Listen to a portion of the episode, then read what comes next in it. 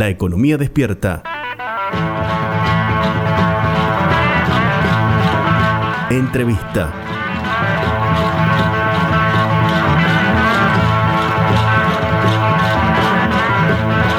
El entrevistado de este sábado en la economía despierta es el economista y vicepresidente del Banco Nación, Matías Tombolini. ¿Cómo le va Matías? Javier Vicens y Laureano Martínez los saludan. Buen día Javier, Laureano, ¿cómo están? Bien, un gusto dialogar con usted. Eh, momentos especiales en lo personal, porque presenta un nuevo libro. Sí, la verdad que contentos con lo, con el, bueno, eh, la repercusión que está teniendo un, nuevo libro que siempre es una invitación a pensar y obviamente es una felicidad poder este, presentar la conclusión del nuevo trabajo. ¿Por qué la otra campana? El título del libro, le contamos a los oyentes. La, otra campana eh, se define básicamente como una invitación a dialogar, pero en función de los hechos, tomando posición. Si vos querés, eh, no sé, lo escuchar, escuchar lo que dice Macri, lo que dice Bullrich, bueno, exactamente lo contrario, digamos. Sí.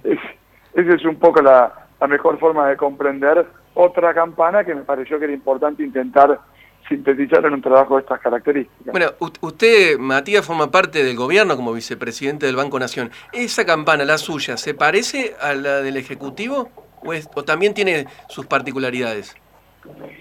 La, mirada respecto del Ejecutivo es una mirada compartida en términos de el, conjunto de prioridades que la Argentina tiene que enfrentar en los próximos años.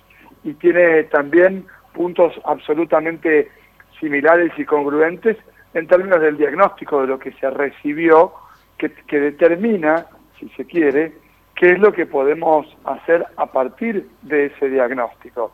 Un poco la otra campana arranca justamente con una síntesis eh, argumental y desde el punto de vista de los datos de qué fue lo que pasó, sobre todo en el último tramo del gobierno del ingeniero Macri. Y luego, qué es lo que hicimos, qué aprendimos, qué estamos haciendo y qué podemos hacer respecto al futuro, pero también marcando aquello que podemos hacer mejor, aquello que nos equivocamos, que me parece que ahí la política tiene un desafío, ¿no? Digamos, darse la capacidad de escuchar, pero no escuchar y, entender el enojo de los demás este, contestando con enojo, sino entendiendo el enojo de los ciudadanos que estamos transitando un tiempo muy difícil, como un insumo para poder ser mejores, ¿no? Sí, una de las cosas que se les critica al gobierno, gran parte de la oposición lo hace, eh, es que no, no tiene un plan. Eh, ¿Usted qué cree? que tiene un plan, usted dice, es un tema de ponernos de acuerdo en el diagnóstico o hacer un buen diagnóstico para escuchar, ¿no? también escuchar y tratar de eh, proponer una salida. ¿Por qué pasaría ese plan? A que me parece si lo tiene. eso forma parte de, la, de, esta última generación de críticas que, que, todo este año hemos escuchado y parte del año pasado, a, donde yo invito y, y repregunto, ¿en dónde no ven plan? que me den un dato. ¿Qué quiere decir que no hay plan? ¿Cuál es el área en donde no ven un conjunto de acciones ordenadas en función de un objetivo? ¿Qué es lo que se define como plan? ¿En qué área no ven un plan? Bueno, una de las cosas que dicen, Matías, eh, es, por ejemplo, para, para reducir la inflación, por ejemplo. Bueno, el gobierno para reducir la inflación tiene un conjunto de herramientas que está desplegando. Básicamente son cuatro. La primera es lo que se llama el financiamiento monetario del déficit. Un gobierno que heredó un país en default, que no tuvo la posibilidad de eh, tomar deuda como tomó hasta Ecuador, para poner un ejemplo, por no mencionar este, Chile, Brasil, etcétera, en el contexto de la pandemia, financió ocho puntos y medio de déficit con emisión monetaria. ¿Qué está haciendo este año? Reduciendo el déficit. El último cuatrimestre tuvimos el déficit más, más, más este, digamos, eh, chico de los últimos cuatro, no, de los últimos seis años, perdón. Por otra parte, y eso obviamente es un elemento que va en la dirección de reducir la inflación. Por otra parte, tenés un control del tipo de cambio, es decir, un dólar que no se retrasó, porque desde que asumió Alberto Fernández, cuando el dólar valía 62 pesos con 50 centavos hasta la fecha, aumentó prácticamente lo mismo que la inflación acumulada pero que, no, se maxi devaluó, digamos, pensá que con Macri la devaluación fue 542 y los precios aumentaron 286%, o sea, eso sí le puso presión a los precios. La tercera herramienta tiene que ver con los precios regulados, que en la primera parte del 2021 avanzaron igual que la inflación, pero si miras los últimos 12 meses, estos precios avanzaron 27% y la inflación 42%, es decir, claramente funcionaron como un ancla y van a hacer lo mismo seguramente en los últimos seis meses del año. Y el último vector tiene que ver con paritarias y negociación con empresarios. La idea de poder alinear expectativas macroeconómicas, en la primera parte del año funcionó, los gremios alinearon paritarias en torno al 30-35%, el sector empresario no terminó de acompañar, veremos ahora si se puede encontrar algún punto de equilibrio en este sentido, pero no es que no hay plan, hay cuatro herramientas que van este, trabajando de manera sincrónica justamente para intentar tener una tasa de inflación en el contexto de un país que va a crecer entre 4 y 7%, que sea la menor inflación posible, dadas las, eh, digamos, las posibilidades de la Argentina. Y sin, em, sin embargo sigue siendo alta, Matías. Ah, pero a ver, no solo es alta, es altísima. Y es un drama terrible. Y, no te, te digo más, nosotros, desde el Poder Ejecutivo, y por nuestro ego que tiene que, eh, origen en muchos de nosotros en el, en el peronismo, no solo eso, sino que no podemos permitir que los sueldos pierdan contra la inflación. Y si vos mirás, si viene el último trimestre, los sueldos le ganaron por un poquito, que eso hasta donde hay datos, ¿verdad? Hasta marzo inclusive, en los últimos 12 meses los salarios perdieron 7%. Ahí tenés un, un, problema central de la economía argentina, de la sociedad argentina. Y este es un gobierno que no le puede sacar la cola a la jeringa. Aquí hay que eh, eh, resolver el problema y no dar explicaciones. Yo lo que te cuento es, mira, estamos haciendo esto para tratar al paciente. El paciente no mejora. Bueno, es, eh, habría que verlo como contrafáctico. ¿Vos qué, qué remedio me propones para tratarlo? Yo creo que en este momento, después de un paro cardíaco que tuvo la economía argentina, nuestro paciente, el mejor conjunto de tratamientos del que podemos disponer es el que yo te ofrecí. Vos por ahí me decís, Tombo, mira, ¿por qué no le cortas una pierna al paciente? Shock. Y yo te digo, y bueno, me gustaría esperar antes de hacer eso, porque tal vez podemos intentar evitar cortarle la pierna. Y me parece que ahí eh, forma parte del debate, que sería un debate recontra enriquecedor si pudiéramos discutir con argumentos esto mismo que estamos haciendo ahora, ¿no? Claro, eh, sin duda, eso hay mucho griterío en, el debate público eh, y sería interesante que podamos hacerlo de una forma en la que todos nos escuchemos, eso es fundamental. Me parece que su libro apunta a eso. Le consulto, usted mencionó eh, a las empresas y, habla también de los salarios que pierden respecto a, la inflación y que eso no puede pasar.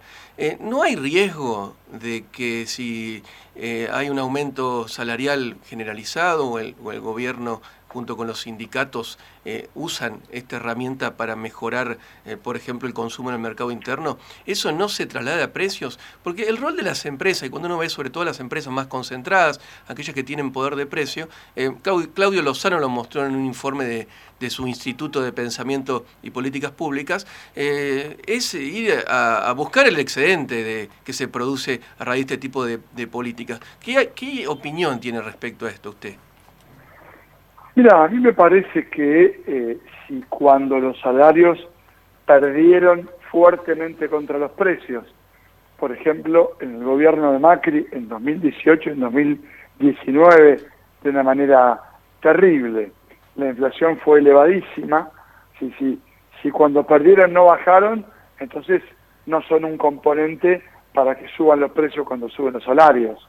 Yo creo que es un conjunto de elementos y que aún así los salarios siguen siendo una variable muy moderada respecto del resto de la evolución de los precios, justamente porque han perdido por goleada el campeonato contra los precios. Con lo cual, yo no creo que sea un argumento. Puede ser una variable para considerar. Me parece que los salarios corren de atrás a los precios y no al revés, en este caso y en general. Y después, obviamente, la concentración este, es un elemento que yo creo que más que, más que presionar los precios, opera sobre la desigualdad. Y yo tengo alguna diferencia respecto de este, las teorías sobre cómo se forman los precios. Me parece que ahí hay este, una explicación que tiene que ver sobre cómo se reparte la riqueza y no cómo se forman los precios. Bueno, y... Que no es lo mismo, ¿verdad? Sí, sí, Porque el que gana mucho, gana mucho este, y punto. No es que si aumenta los precios gana más, porque aumenta todo. Entonces, la inflación no genera más ricos, sino que genera más pobres. Pero las empresas en la formación de precios eh, no están jugando un papel en, en, en, el aumento de la inflación. Sí, yo digo que juegan un papel en el aumento de la inflación, pero no me parece que sea el papel determinante, porque si no, Brasil y Chile, que tienen más concentración que la Argentina, tendrían inflación y no la tienen. Yo creo que es un conjunto de factores y no uno solo, ¿verdad? Este, y, y creo sí que el Estado tiene que intervenir con una política agresiva en materia de impuestos para redistribuir justamente cuando, allí donde se producen diferenciales que tienen que ver con el esfuerzo colectivo. Te voy a poner un ejemplo. Las retenciones operan como un mecanismo que dice, bueno, a usted que le vende al mundo en dólares, pero paga salarios en pesos, y producto de la devaluación paga salarios muy bajos en pesos, le vamos a pedir un esfuerzo sobre su producción que le vende al mundo, que se llama derecho de exportación. ¿Para qué? Por un lado, usted le devuelve a la sociedad parte de lo que usted obtiene pagando salarios bajos, y por otro lado, para que usted no tenga, sobre todo en materia de alimentos, eh, un incentivo a vender en el, mercado interno a precios eh, internacionales cuando los salarios son locales, no internacionales, digamos. Eh, y allí sí aparecen herramientas para desacoplar precios internos de precios internacionales, pero pero no no, no creo que sea el, el factor que mejor explica la inflación eso.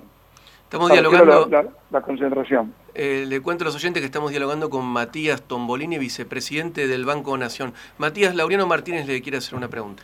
Bueno, Matías, te llevo un poco al campo de la, de la política eh, electoral. Vos en 2019 eh, fuiste candidato a jefe de gobierno por la ciudad de Buenos Aires, donde, bueno, te, hiciste una, una, elección muy digna, eh, pero bueno, lamentablemente, o sea, me imagino lamentablemente para vos no, no pudiste trascender eh, el, el, panorama de la grieta que en ese momento se dio en la, en la ciudad de Buenos Aires. Eh, digamos, entonces ahí se me, se me ocurren dos preguntas. Eh, ¿Te gustaría en el futuro 2023 ser candidato de vuelta a jefe de gobierno? ¿Y qué pensás del tema de, la grieta con, concretamente que nos está comiendo un, montón la agenda, ¿no? A mí me parece que, primero, buen día, pues me, a mí me parece lo siguiente. Cuando vos actuás en el servicio público, independientemente de la política, eh, la aspiración de carácter personal, por supuesto que siempre existe. Lo que pasa es que yo creo que hay que definirla en función de los objetivos del conjunto. Para mí, la Argentina, que está en la ruta correcta, aunque parezca muy raro decir esto, eh, si el desarrollo nacional fuera Mar del Plata, yo creo que Argentina está partiendo de Buenos Aires en la rotonda de Alpargatas. O sea, está el comienzo de la ruta, que no es lo mismo que estar en el peaje de Campana, que va camino a Rosario, digo. Eh, no es menor esto, ¿verdad? Pero yo creo que estamos en el camino correcto, todavía no se nota porque estamos, eh, como, como mirar el 2004, eh, puestos, sentados en el 2002, y nadie hubiera pensado que en el 2004, 2005 íbamos a estar como en ese momento. En ese contexto yo creo que el, el, la coalición de gobierno tiene que presentarle a la ciudad no un candidato, sino un proyecto político distinto. Y por supuesto que me encantaría sintetizar ese proyecto político, pero no es una cuestión de personas, sino de cuál es el proyecto político que se representa. Porque si no, la, la, las sí. candidaturas serían como si fuera el bailando por un sueño. Uh -huh. Y justamente no funcionan de esa manera si uno quiere que las cosas cambien. Si la idea es, es ser conocido y, y tener votos, es, una, es un tema. Si vos querés transformar la realidad que para la cual yo milito políticamente, tenés que intentar sintetizar algo, algo diferente. Respecto a la grieta, con, digamos, coincido que es un problema terrible, es un problema de carácter global, que se, que se profundizó en Argentina y en el mundo. Miremos Estados Unidos, Gran Bretaña, Francia, Alemania, ni hablar Brasil, mirá lo que pasó en Chile, en Colombia. Una sociedad fragmentaria, en donde la tecnología permite microsegmentar los mensajes y llegar a las audiencias con el mensaje que quieren escuchar, este, reafirmando los sesgos de confirmación. Bueno, claramente eso digamos, eh, genera una dinámica que a todos nos, nos, nos abroquela eh, en, nuestras posiciones preexistentes. Este libro justamente intenta no resolver la grieta, porque creo que eso es una pretensión digna, honorable, pero naif, sino que lo que busca, de alguna manera, atendiendo tu, tu sabia pregunta, es aportar datos para que si no resolvemos la grieta, por lo menos comencemos por discutir eh, sentados en un conjunto de, datos que nos permitan arribar a un diagnóstico común. Hoy al paciente un médico le dice tenés varicela y el otro le dice tenés tuberculosis, o sea, ni siquiera eso tenemos, nos hemos puesto de acuerdo. Eh, Matías, le hago una consulta. Usted como vicepresidente del Banco Nación, ya llevándolo al terreno más estricta de la economía. ¿Cómo evalúa el rol del mercado financiero en estos meses de pandemia, ya años de pandemia? Yo creo que el mercado financiero tiene eh, es, un mercado que va como en dos velocidades. Por un lado, el sector, eh, el, mercado, digamos, eh, público, la banca pública, el Banco Nación, que recordemos una premisa del mercado financiero, de, la intermediación financiera, cómo funciona un banco. Un banco no tiene corazón, por definición. ¿Por qué no tiene corazón un banco? Porque el banco presta a los demás los depósitos que hace la gente. O sea, vos eh, vas al banco, depositas un millón de pesos que querés usar para hacer el día de mañana, no sé, la fiesta de 15 de tu sobrina, y el banco presta esa plata, no presta la plata propia porque si no podría prestar realmente muy poquito.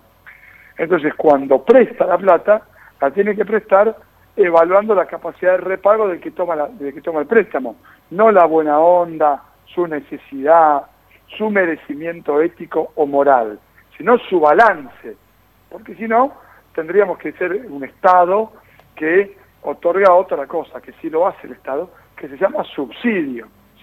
Entonces, entendiendo el rol de un banco, que para eso está en el capitalismo, este, porque si no te devuelve el que le prestaste, no le puede devolver al que depositó y nunca más nadie te confía en vos para que depositar sus ahorros, por lo tanto no puedes seguir prestando, ¿no? Para cerrar el círculo conceptual. Y entonces en ese contexto el banco ¿qué hizo? La banca pública, Banco Nación, llegamos en diciembre del 19, la tasa estaba en 60%, la bajamos 30 puntos. Y hoy, inclusive en el contexto de pandemia, con subsidio del Estado Nacional, la banca pública, el Banco Nación, te presta para inversión al 24%, a turismo y gastronomía al 0%, para capital de trabajo al 28%, para descuento de cheque al 21%, todo lo que se llama tasa real negativa, es decir, por debajo de lo que el mismo banco le paga a los depositantes, con subsidio del Estado Nacional. Ese es el verdadero rol del banco que sigue siendo lento, que tenemos que mejorar en la rapidez, eh, desburocratizarlo. Pero ese es el rol del banco público. La banca privada tiene un rol en donde el criterio de éxito es exclusivamente el lucro. Para el banco público, eso, es importante, pero también tiene un rol social. Se entiende eso, eso Matías. Ahora, el Estado, nosotros vemos, por ejemplo, que los bancos eh, no, han, no han parado de ganar en la pandemia. ¿El Estado no, tiene un, no tendría que tener un rol más activo para que cumplan otra función en estos momentos? Bueno, los bancos en, en el 2021 están perdiendo plata, no ganando. ¿eh? El año pasado sí ganaron, ganaron dinero, pero vos sabés que la manera en la que ganaron plata los bancos fundamentalmente no fue a través, esto ya es muy técnico, no fue a través de los préstamos que colocaron, que más bien fue una, una fuente de pérdida, sino que eh, transitó a través de la compra de, o la colocación en LELIC y pases, o sea, lo que el Estado remunera. Estado. ¿Cómo? Prestándole al Estado. Exactamente, porque el Estado remunera. ¿Y por qué pasa? Eso es bastante complicado. Cuando el Estado remunera mejor, los bancos salen a captar fondos y cuando captan fondos, por ejemplo, plazos fijos, la plata que va al plazo fijo, ¿a dónde no va?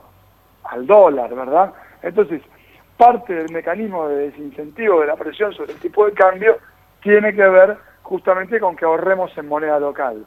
Cuando vos tenés una expectativa de inflación muy alta, entonces el, lo que hace el Estado es eleva la remuneración de, de por ponértelo fácil, digamos, y eso se traslada a una mejor tasa que paga el sistema financiero al ahorrista, desincentivando justamente que vayan, no te digo al blue, pero sí al contado con líquido o al MEP. Entonces, eso de hecho funcionó porque estos tipos de cambio paralelos que iniciaron los 200 pesos en octubre del año pasado, hoy valen 40 pesos menos y no es menor, porque además de octubre para acá tuviste 20 puntos de inflación, con lo cual eso fue un, éxito más del ministro Guzmán, del presidente Fernández, de la gestión integralmente hablando, porque no se ve eso, no se comenta, pero fue la primera vez en mucho tiempo que el Estado le torció el brazo al mercado, que daba por descontado una devaluación que no solo no hubo devaluación, sino que hubo una reevaluación respecto a ese tipo de cambio. El oficial, obviamente, siguió su curso. Don Bolín, una última y le agradezco muchísimo su tiempo. ¿Qué pasó con Vicentín y la deuda que tiene con el Banco Nación? Vicentín, yo, la justicia dirá si, si fue un vaciamiento y, casi una estafa. Yo digo, para mí, eh, tiene cuatro patas, ladra, tiene cola, este, o sea, eh, para mí eso es un perro. hay responsables entonces, en pocas palabras, de que, sea perro. Claro, pero sí, yo creo, yo creo que, sí. Yo, a mí me, yo lo que digo es que tienen denuncias penales de la UIF, de la AFI nuestra. Sí. Ya no se trata de un mal negocio, se trata de un mecanismo de eh, casi te diría parece un esquema de Ponzi. A ver, sí, a ver, perdón, perdón, ¿quién es? yo le pongo, no, lo digo yo si no lo quiere decir usted, es González Fraga, es uno de los responsables. No, no, yo no le pongo nombre porque la verdad es que, de vuelta y ajustándonos a la información, eh, el banco en todo caso fue un partícipe necesario, voluntario o involuntario, eso tiene que determinar la justicia, de un esquema en donde el centro lo tiene Vicentín, que Vicentín fue el que vendió Renova y no le dijo a nadie y se quedó con la plata. Vicentín fue el que prometía pagar y de un día para el otro se concursó, no solo al banco, sino a todos los productores que dejó colgados del pincel, a quienes le tomaba el grano, y Vicentín funcionaba para que se entienda, básicamente como un banco, pero de, de, grano. ¿no? El, el, productor le dejaba el grano, Vicentín lo acopiaba y este, el productor cuando, cuando decía ahora vendelo, Vicentín le anotaba lo que el productor tenía derecho a acceder dado el precio en el momento que el productor quería venderlo. O sea, lo que pasa es que en el momento le acopló el grano, lo vendió, y cuando el, productor quisiera vender, el grano no estaba y la plata tampoco. Tampoco. ¿El Banco Nación va a cobrar esa deuda? O sea, nosotros, porque en definitiva el Banco Nación es, nuestro. Eso, mirá qué interesante. Eso, por supuesto, que es una apuesta que estamos haciendo, intentando de que el concurso permita que cobremos. Pero como acá no se trata de buenos o malos, sino de que recuperemos la plata de los argentinos, en un proceso concursal yo creo que es todo un desafío. Por eso nunca dijimos, ni el presidente dijo, quiero que quiebre Vicentín. Lo que queremos es que la empresa se recupere. Mirá lo que hicimos con IMSA, que también estuvo concursado mucho tiempo y que finalmente, gestión, entre otros, del banco, se pudo recuperar una fábrica emblema del gobierno nacional. Bueno, la búsqueda tiene que ver con encontrar una solución, no con cerrar una empresa, porque no es la voluntad de nadie eso. El tema es cuáles son las posibilidades dado, eh, bueno, lo que la situación que se heredó luego de un default que debe ser en términos privados uno de los más grandes de la historia del país. Pero se dieron muchos pasos en falso, ¿no? ¿Qué te parece? Ni hablar. De, parte del gobierno. pero bueno, si vos sacar, venís al banco para pedir eh, que yo te aumente el límite de la tarjeta de crédito, te pido el, recibo de sueldo. Bueno, ahí eh, falta explicar cómo fue que le permitieron seguir operando sin que tenga actualizado la documentación, porque vos fíjate que el balance del 2019 lo presentó eh, ya sobre el, los segundos seis meses del 2020, cuando, bueno, y del 2018 lo mismo, es decir, le fueron renovando las líneas de crédito sin la documentación estrictamente necesaria y eso obviamente forma parte del conjunto de procedimientos que está siendo revisado en la justicia, por un lado, y en los sumarios internos por el otro, tratando de, bueno, que todo el mundo tenga derecho a explicar lo que hizo y a deslindar responsabilidades, porque tampoco se trata de que, por ejemplo, con los empleados del banco termine siendo esto una casa de brujas, ¿verdad? Sí, se- Porque seguro. para eso existe el Estado de Derecho. Pero yo le decía también, o sea, los pasos en falso del gobierno de Macri y el gobierno de Alberto también dio pasos en falso con Vicentino, no, no está de acuerdo con eso. Mira, yo creo que la expropiación eh, o la nacionalización de la empresa podría haber sido un excelente punto de llegada. No sé si era mejor lo mejor que sea un punto de partida. Eh, cuando todo el mundo salía a decir todos somos Vicentín, a los cinco meses estaban pidiendo que, que paguen los sueldos que Vicentín no pagaba. ¿Cierto? Entonces, a mí me parece que forma parte también un poco de la pregunta que me hacía tu colega antes respecto al tema de la grieta. Hemos caído en el ridículo de pegarnos un tiro en los pies, sosteniendo consignas que son absolutamente vacías. Bueno, esto eh, creo que en este momento esa solución podría ser tal vez mucho más, eh, si se quiere, eh, razonable o viable, no necesariamente una expropiación de esa, de, esa, de esa manera, pero sí un proceso de salida diferente del que se terminó, este, digamos, llevando adelante, en donde el gobierno va a ir a, va a ir a la aclaración, ¿no? Escuchó y dio marcha atrás. De modo que eso creo que también es importante para, para resaltar. Gracias, Matías Tombolini, por estos Muchas gracias. minutos. Que tengan una excelente jornada, chicos. Hasta luego. Hasta luego. Pasó Matías Tombolini por la economía despierta. La economía despierta